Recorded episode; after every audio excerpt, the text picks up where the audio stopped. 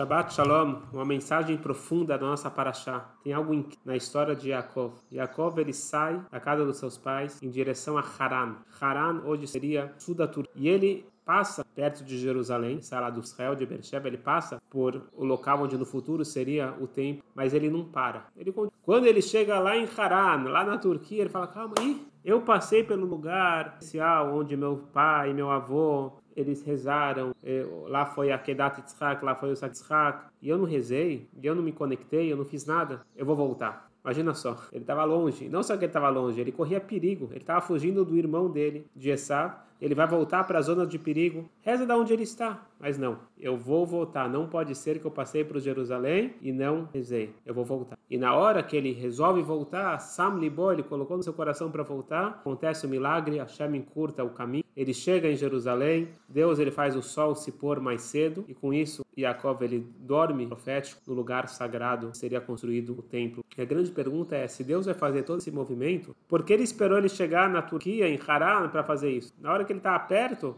Hashem podia já fazer o sol se pôr, já era para fazer alguma uh, intervenção divina, faça essa intervenção. A mensagem é muito. Quando Yaakov ele passou a primeira vez, ele não se atentou para isso. E se você não se atenta para algo, não é Deus que vai intervir. Agora, no momento que ele sim decidiu se conectar, no momento que ele teve a iniciativa, mesmo que ele estava longe, mas ele decidiu, eu vou até o fim. Nessa hora, Deus ele move monte e faz da melhor forma possível. Então, Yaakov ele tem esse sonho profético, ele deita no chão coloca a pedra para proteger a sua cabeça e naquele momento ele dorme profundo. Dizem nossos sábios, nessa noite ele dormiu, mas por 34 anos ele não 14 anos antes dessa noite, ele estava estudando o Torá de Ever. Ele estava 100% focado e se preparando para ir enfrentar as dificuldades da vida. E nesse momento ele não estava é, perdendo tempo, ia para a cama. Depois dessa noite é quando ele chega na casa de Lavan. De Lavan também no que ele era explorado tinha que trabalhar de noite e dia para cuidar, muita responsabilidade de cuidar do rebanho de Lavan.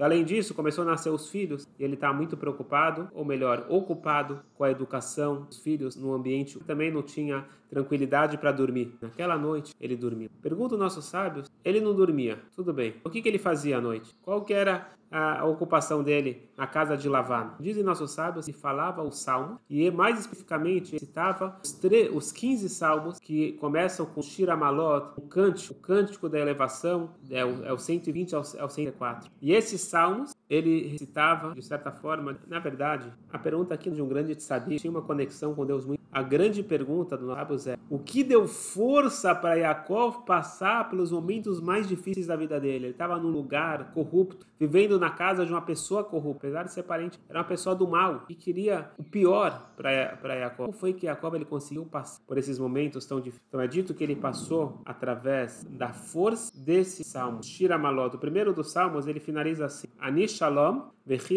Rei.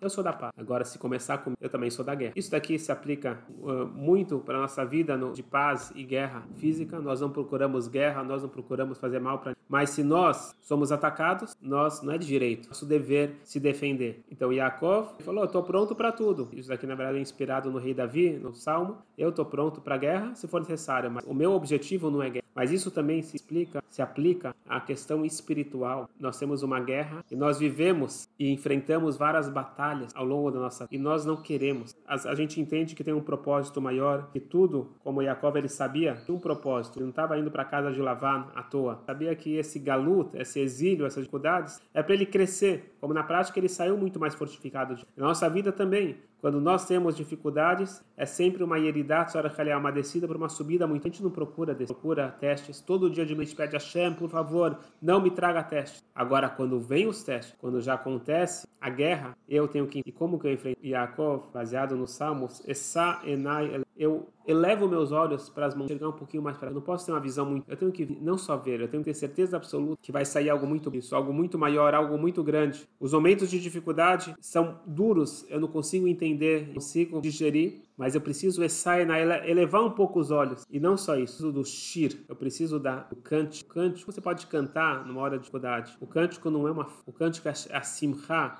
essa conexão forte com Hashem. E quando eu estou conectado com Hashem, estou com Ra, simcha, já festejando, não é festejando, já comemorando o resultado final. Comentou aqui uma vez que o Rabi Akiva, o famoso Rabi Akiva, quando ele viu a destruição do templo, ele ficou feliz. Não pela de sabia que agora que foi destruído é o início de são muito Shir Amalot, a força para conseguir sobreviver as dificuldades. E Jacob ele nos dá também a direção. Se nós vamos entender tudo que Deus faz, tudo é controlado por aqueles momentos de escuridão, é para eu revelar a luz dentro. Preciso elevar um pouco meus olhos, um pouco mais, de uma visão um pouco mais longe e saber que no final das contas vai ter o verdadeiro shir, o verdadeiro cântico e a verdadeira simcha. Nós, não é para a gente ficar feliz com a situação atual. Hazel Shalom, Deus nos livre, a gente não deve aceitar e deve cobrar de Hashem. Hashem, traga o bem revelado, traga solução, traga paz, traga todas as brachot que nós queremos. No momento que nós estamos no aperto, a gente aprende de Yaakov aproveitar da melhor forma possível, fazendo o Teilim, incorporando